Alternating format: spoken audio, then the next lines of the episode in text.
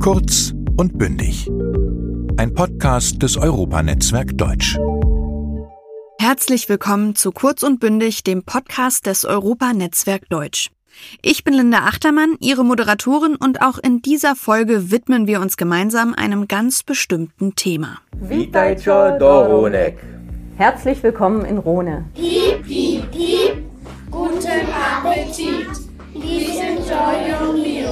Als ich dann nach Deutschland, ka Deutschland kam, habe ich gemerkt, okay, das kommt gar nicht so gut an, dieses Sinan, dieses türkische. Es geht im Kern um die Betonung der Bedeutung der Sprache als Kulturträger, als Verständigungsmittel. In Frankreich ist es Französisch, in Spanien ist es Spanisch, bei uns ist es nun einmal Deutsch.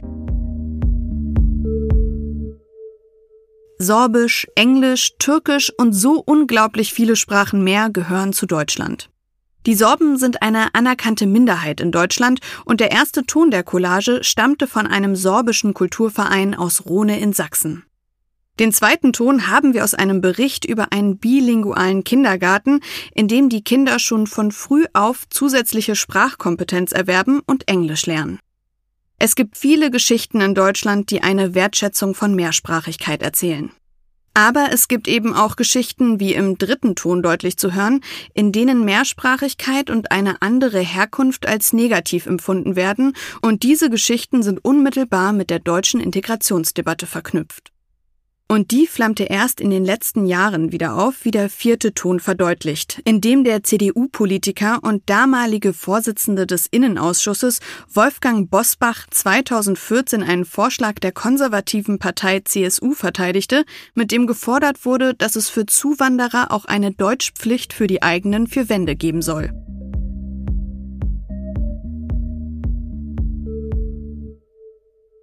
Wir wollen heute über Mehrsprachigkeit sprechen und uns fragen, was macht Deutschland aus seiner Mehrsprachigkeit?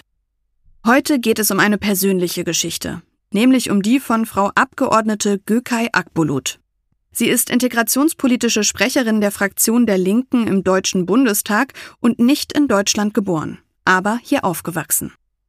Eine Expertin, die zu Wort kommen wird, ist Frau Professorin Dr. Heike Wiese von der Humboldt-Universität. Sie ist Sprachwissenschaftlerin und Mitautorin des Buches Deutschpflicht auf dem Schulhof, warum wir Mehrsprachigkeit brauchen. Aber zunächst geht es um Frau Akbulut, die ich an einem Nachmittag per Videoschalte in ihrem Büro zum Gespräch erwischen konnte. Videoschalte ist ein Ausdruck, der aus der Fernsehwelt stammt und bezeichnet die Situation, wenn man zum Beispiel aus einem Nachrichtenstudio zu einem Reporter schaltet. Hier wurde der Begriff verwendet, um zu beschreiben, dass ich mit Frau Akbulut eine Videokonferenz geführt habe. Gökay Akbulut ist eine kurdische Alevitin und wurde in der Türkei geboren. Während sie 1988 in der Türkei die Grundschule besuchte, war Kurdisch verboten. Zu Hause sprachen sie und ihre Familie die Sprache neben Türkisch trotzdem. Dann kam sie nach Deutschland. Ich bin 1990 nach Deutschland gekommen und meine Eltern haben damals die Türkei teils aus wirtschaftlichen, teils aus politischen Gründen verlassen. Und ähm, dann waren wir etwa ein halbes Jahr in einer Flüchtlingsunterkunft, äh, bis wir dann äh, eine Wohnung und so weiter zugewiesen bekommen haben. Und dann habe ich auch direkt angefangen in der zweiten Klasse mit der Grundschule, genau. Gökay Akbulut kam in Deutschland in der Nähe von Uelzen in Niedersachsen an. Eine Region, die auch heute noch nicht wirklich als multikulturell bezeichnet werden kann. Doch für Akbulut ging es schnell in die Schule und das zunächst ohne ein Wort Deutsch zu sprechen. Bevor es in die Regelklassen ging, musste Gökay Akbulut an einem Deutschkurs bzw. einer Art Vorbereitungsunterricht teilnehmen. Das ging etwa ein halbes Jahr. Da hatten wir nur Deutschkurs mit anderen äh, Kindern waren ungefähr, glaube ich, zehn, zwölf Kinder. Und danach wurden wir in die Regelklassen geschickt. Also nach etwa einem Jahr war, waren wir eigentlich sehr, sehr fit mit der Sprache und konnten dann ganz normal, regulär am Unterricht dann komplett teilnehmen. Diese Art vorbereitenden Unterrichts gibt es auch heute noch. Wie dieser gestaltet ist, ist von Bundesland zu Bundesland unterschiedlich. In Niedersachsen, dem Bundesland, in dem auch Akbulut ankam, gibt es ein Recht auf Betreuungsangebote zur Sprachförderung für Flüchtlingsfamilien aus Erstaufnahmeeinrichtungen. Im Bundesland Nordrhein-Westfalen starten die Schüler auch in sogenannten Auffang- und Vorbereitungsklassen. Trotz eines herzlichen Willkommens in der deutschen Schule und den Bemühungen der Lehrer war es auch für Gökay Akbulut in der Anfangszeit nicht einfach. Am Anfang waren wir natürlich alle sehr, sehr aufgeregt und auch sehr nervös und hatten natürlich auch etwas Angst, wussten nicht so, wie die anderen auf uns reagieren würden. Dann, ich erinnere mich, dass ich immer so Herzrasen hatte, so in den, in den ersten Monaten, wenn ich mich gemeldet hatte, dass ich bloß nichts Falsches sage und so weiter. Ich glaube, ich war die Einzige. Es hatten halt sehr, sehr wenig Kinder Migrationshintergrund. Und ähm, da hat man sich schon so ein bisschen fremd gefühlt, weil man ganz anders aussah und sprach. Ähm, aber nachdem man die ersten Freundinnen gewonnen hatte, ging eigentlich alles sehr gut. Aber die Anfangsphase war natürlich schon schwierig. Die deutsche Sprache wurde schnell ein Teil von Gökay Akbulut. Schon im Alter von elf Jahren verschlang sie Bücher und Romanreihen, was für sie ein großer Vorteil war. Denn schon nach der vierten Klasse ging für sie der Fremdsprachenunterricht los. Damals gab es in Niedersachsen die Orientierungsstufen, fünfte, sechste Klasse. Und dann ging es äh, in der fünften Klasse schon mit Englisch los. In der siebten Klasse äh, kam dann Französisch dazu. Also ich hatte innerhalb von einigen vier, fünf Jahren quasi so mehrere Sprachen, die ich alle parallel irgendwie erlernt habe. Doch nicht nur in der Schule ging es für Gökay Akbulut sprachlich bunt zu. Auch zu Hause wurde mehr als eine Sprache gesprochen ich habe zwei Brüder und wir haben dann zu Hause immer mehr Deutsch gesprochen, also die Geschwister untereinander. Mit meinen Eltern haben wir dann Türkisch gesprochen und meine Eltern haben untereinander Kurdisch gesprochen. Also das war so die Sprachkonstellation zu Hause. Und natürlich ähm, haben meine Eltern dann ja auch nach und nach Deutsch gelernt und eigentlich hatten wir dann so eine Vermischung der Sprachen zu Hause. Für Gökay Akbulut selber war das jedoch nie ein Problem. Auch die Sprachwissenschaftlerin Heike Wiese von der Humboldt-Universität zu Berlin sieht in einer Mehrsprachigkeit zu Hause viele Vorteile. Wenn Sie mit mehreren Sprachen aufwachsen, dann äh, sind Sie zum Beispiel vergleichbaren einsprachig aufgewachsen voraus, was kognitive Kontrolle angeht, also sich auf etwas konzentrieren, das andere kurz ausblenden. Der geistige Abbau im Alter tritt später ein.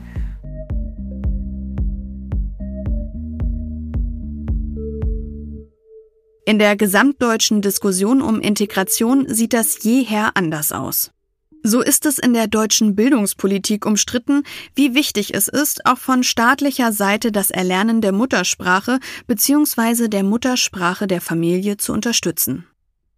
Im Schuljahr 2019-2020 gab es in 14 Bundesländern den sogenannten herkunftssprachlichen Unterricht. Im herkunftssprachlichen Unterricht können SchülerInnen ihre Familiensprache lernen und vertiefen. Der Unterricht wird entweder von den Bundesländern oder den jeweiligen Konsulaten angeboten.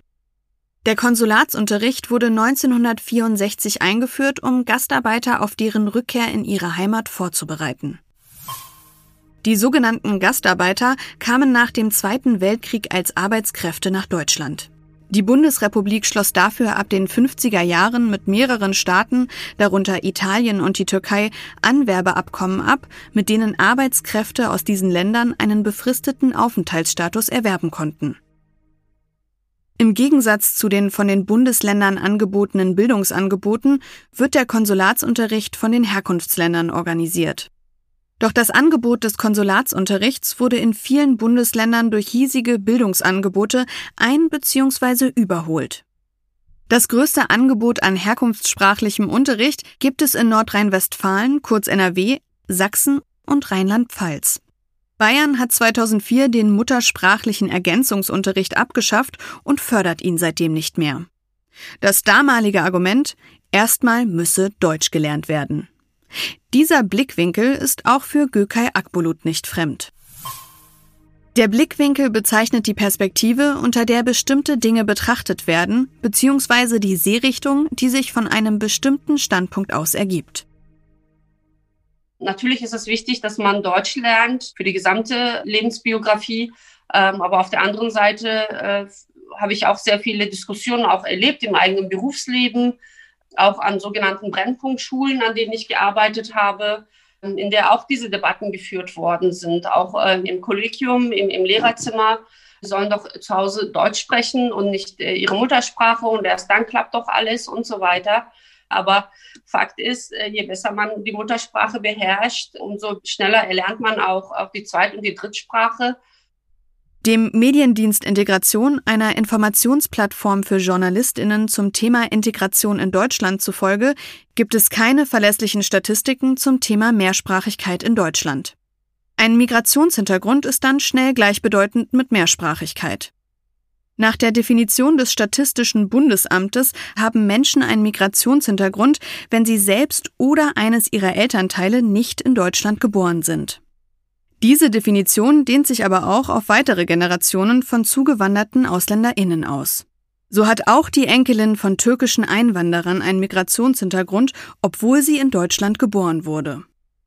Im Jahr 2019 hatten 21,2 Millionen Menschen, also rund 26 Prozent der Gesamtbevölkerung, einen Migrationshintergrund.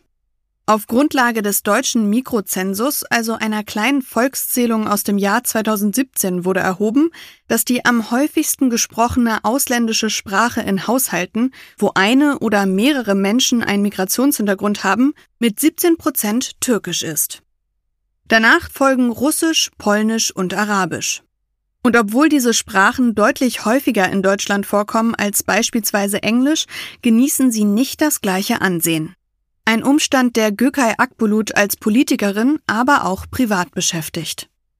Das habe ich auch erlebt, sowohl im Berufsleben als auch in, in, in, der persönlichen Entwicklung, dass halt Türkisch oder Arabisch oder Russisch als minderwertig betrachtet wird. Aber wenn irgendwie die Eltern aus Spanien kam, wird das anders äh, bewertet. In der Schule hatte ich zum Beispiel Probleme, äh, als ich keine Gymnasialempfehlung bekommen habe.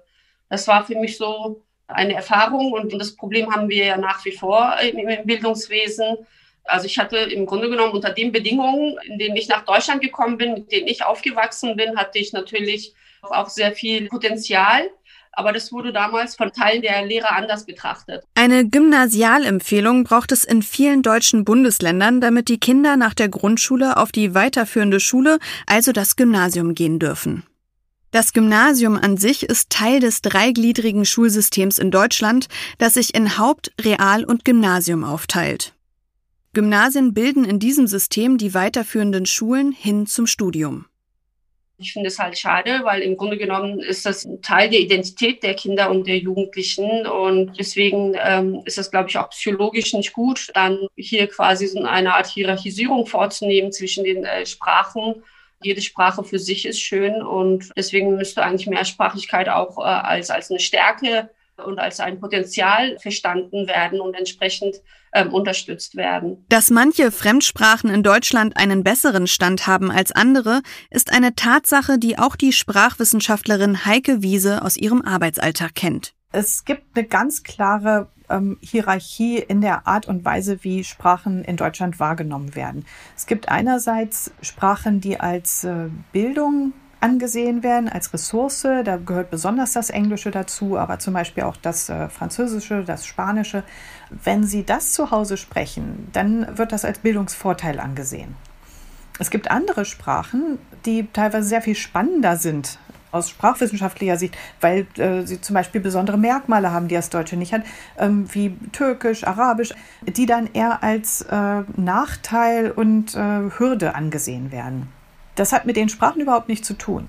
Die Sprachen sind für Professorin Dr. Wiese nicht der ausschlaggebende Punkt, sondern die Art einer unterbewussten Vorstellung, wie Deutschland und seine Bürgerinnen und Bürger zu sein haben. Etwas, das historisch gewachsen ist und heute immer noch vieles prägt. Wir haben hier in Deutschland als Erbe der europäischen Nationalstaatenbildung immer noch diese Idee, es müsste sowas wie so eine imaginierte homogene Nation geben als Basis dieses Nationalstaates. Und diese Nation, die würde sich definieren dadurch, dass sie kulturell völlig einheitlich wäre, sprachlich völlig einheitlich und ethnisch, was immer das sein soll, auch völlig einheitlich, so ein bisschen Richtung Abstammung. Das heißt, äh, wer so richtig deutsch ist, der muss irgendwie, der darf nur von Deutschen abstammen, was immer das heißen sollte. Der darf nur Deutsch sprechen und der muss eine äh, Kultur haben, die als Deutsch äh, sich vorgestellt wird. Nichts davon ist haltbar. Das ist im Prinzip kompletter Unsinn. Wenn man das, was ich hier gerade die ganze Zeit sage, mal transkribieren würde, einfach mal mitschreiben, würde man merken, dass ich ständig Sätze abbreche, nicht richtig zu Ende führe. Hier ist mal der Artikel falsch. Bei mir fällt das aber niemandem auf, weil ich als äh, Deutsch gelesen werde, als Deutsch wahrgenommen werde. Äh, wenn ich jetzt aber als Deutsch-Türkin wahrgenommen werde, also als eine Art von Türkin, dann würde vielleicht stärker auffallen, wenn ich plötzlich irgendwas mache, mich irgendwie sprachlich verhalte, wie es nicht zum Standarddeutschen passt. Und das fängt natürlich in der Schule an und zieht sich dann weiter. Für Gökay Akbulut war ihre Muttersprache ein großer Teil der eigenen Identität. Vor allem nach ihrem Umzug in die Großstadt Hamburg, wo auch ihr Freundeskreis internationaler wurde, war die eigene Muttersprache immer Thema. Eine Tatsache, die sich bis heute nicht geändert hat. Wegen ihrer Mehrsprachigkeit unter Beschuss zu stehen, kennt sie vor allem aus ihrem Leben als Politikerin. Seit 2017 sitzt sie für die Partei Die Linke im Bundestag und erlebt hier bei Reden am eigenen Leib, was die Sprachwissenschaftlerin Wiese zuvor beschrieben hat. Ja, ich finde es halt immer zum Beispiel schwierig, wenn man als Abgeordnete mit Migrationsbiografie also Reden hält und sich verspricht, das tun ja auch alle anderen Abgeordneten. Also es passiert, wenn man nur drei Minuten Zeit hat, um mal wirklich äh, einen fachlich-sachlichen Beitrag zu einem Themengebiet X zu machen. Und dann kommt man immer sehr schnell ähm, verspricht man sich. Und wenn man dann die Reden teilt über Social-Media-Kanäle und so weiter, dann kommt da ein riesengroßer Shitstorm. Lernen Sie doch erstmal Deutsch und so weiter, als ob die anderen Abgeordneten sich nicht versprechen. Ja, also ähm, oder auch wenn man äh, auf Veranstaltungen geht oder auf Podiumsdiskussionen, das habe ich erlebt ähm, während des Wahlkampfes. Gut, ich war die einzige Frau und, und die einzige Migrantin auf dem Podium. Und da kamen dann immer Leute zu mir und haben mir Komplimente gemacht, dass ich halt sehr gut Deutsch spreche.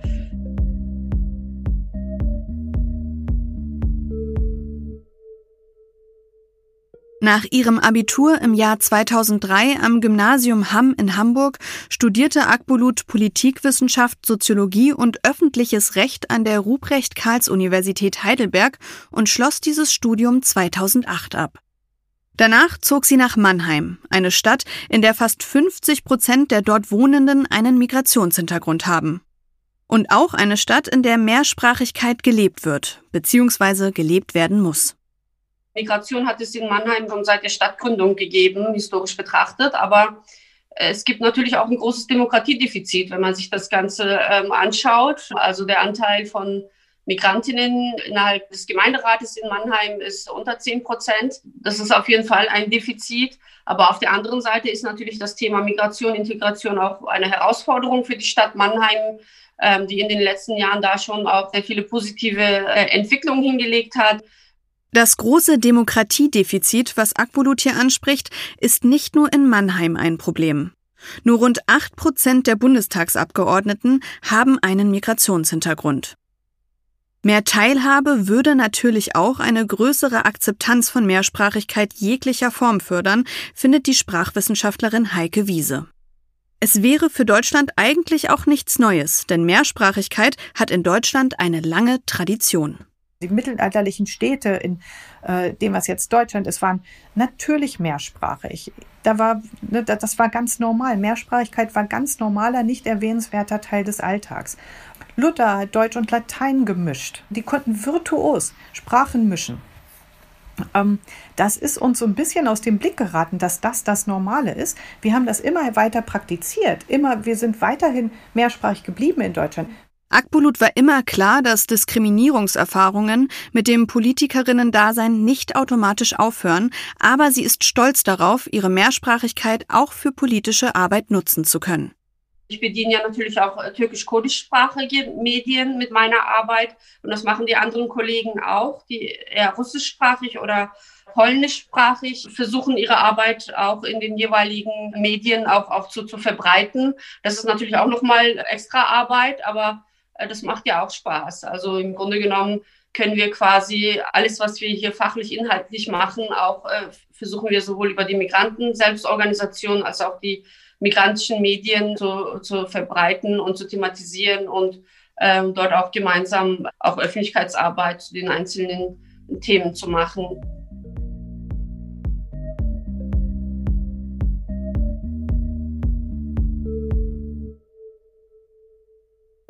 Doch wie würde sie als integrationspolitische Sprecherin der Linksfraktion, aber auch als Frau mit einer Migrationsbiografie die Frage beantworten, was Deutschland aus seiner Mehrsprachigkeit macht?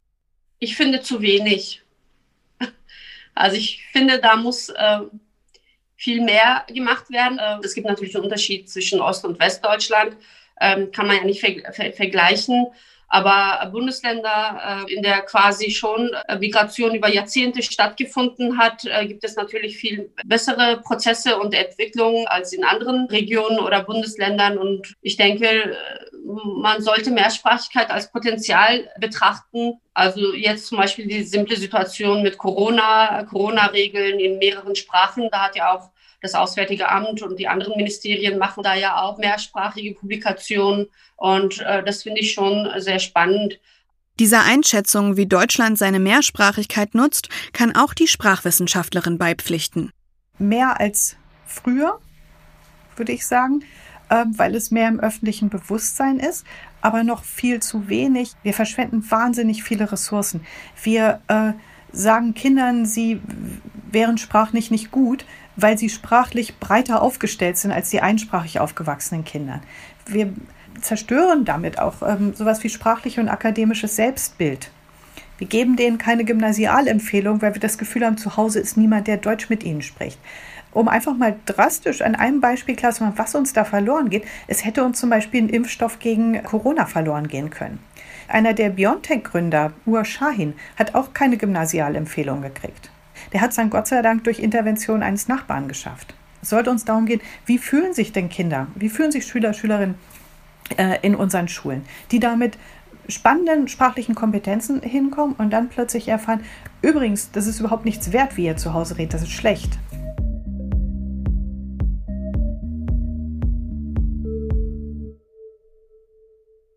Was steht für uns am Ende dieser Folge? Deutschland war und ist ein mehrsprachiges Land. Dennoch gibt es Bereiche, in denen Deutschland es verpasst, seine Potenziale zu nutzen. Während Fremdsprachen wie Französisch, Spanisch oder Englisch als Vorteil gesehen werden, wird eine Sprache wie Türkisch zum Anlass genommen, um Menschen auszugrenzen, und das, obwohl sie so viele Menschen in Deutschland täglich sprechen. In einer perfekten Welt sehe ein mehrsprachiges Deutschland für die Sprachwissenschaftlerin Heike Wiese so aus wenn ich mit einem Zauberstab hingehen dürfte und sagen, so, jetzt sind wir die Art von Gesellschaft, ne, dann äh, würde ich mich, was Mehrsprachigkeit angeht, äh, würde diese, in dieser Vision die Gesellschaft so aussehen, dass Mehrsprachigkeit als normal akzeptiert würde. Wir würden Kinder sprechen lassen, wir würden die agieren lassen und wir würden unterschiedliche Varianten im Deutschen ebenso wie in anderen Sprachen und auch Sprachmischungen akzeptieren und damit auch besser umgehen lernen. Sei es im äh, im Amt, sei es in der Schule, sei es im Beruf. Wir würden die sprachlich, den sprachlichen Reichtum, den wir sowieso schon hier haben, noch stärker ähm, auch unterstützen. Indem zum Beispiel auch Türkisch als moderne Fremdsprache unterrichtet würde, Arabisch als moderne Fremdsprache unterrichtet würde, indem die deutsche Gebärdensprache einen viel größeren Stellenwert einnimmt. Auch für Gökay Akbulut gibt es Beispiele von europäischen Nachbarstaaten, die es unter anderem durch die Anerkennung verschiedener Amtssprachen geschafft haben, Mehrsprachigkeit zu normalisieren. Und auch innerhalb des Schulsystems gibt es internationale Beispiele, die Vorbild sein könnten. Es gibt ja Länder, in denen im Grunde genommen auch mehrsprachlicher Unterricht und Mehrsprachigkeit, ähm, also Kanada zum Beispiel fand ich sehr spannend, ähm, äh, oder auch die Schweiz, ähm, in der im Grunde genommen das Bildungswesen äh, natürlich ähm, äh, anders strukturiert ist, aber dort äh, trotzdem äh, ähm, zwei, zwei- oder Dreisprachigkeit, Mehrsprachigkeit äh, sich etabliert hat ähm, und quasi nicht als, als Problem wahrgenommen wird. Am Ende würde ich gerne mit einem Bild schließen, das Frau Wiese im Gespräch gezeichnet hat. Sich auf eine Sprache zu versteifen, obwohl man so viele zur Verfügung hat, ist wie als ob man ein ganzes Farbspektrum zur Verfügung hat, aber sich dermaßen auf hellblau fokussiert, dass man den Rest überhaupt nicht mitkriegt. Nur blau im Sinne von nur Deutsch und da auch nur diese eine Sorte hellblau. nur das Standarddeutsche. Und wenn man das nicht kann, wird gesehen, du hast keine Farben. Das ist natürlich Unsinn.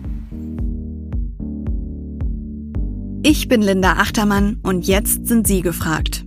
Wenn Sie weiter Ihr Potenzial der Mehrsprachigkeit ausbauen wollen, dann schauen Sie doch einmal auf die Internetseite des Goethe-Instituts. Ein Arbeits- und Lösungsblatt zu dieser Folge gibt es wie immer unter www.goethe.de slash kurz und bündig. Auf Wiederhören! Der Podcast Kurz und Bündig ist eine Zusammenarbeit der Apparat Multimedia GmbH und des Europanetzwerk Deutsch. Das Auswärtige Amt und das Goethe-Institut fördern mit dem Programm Europanetzwerk Deutsch seit 1994 die deutsche Sprache als Arbeits- und Verfahrenssprache in den europäischen Institutionen. Moderation Linda Achtermann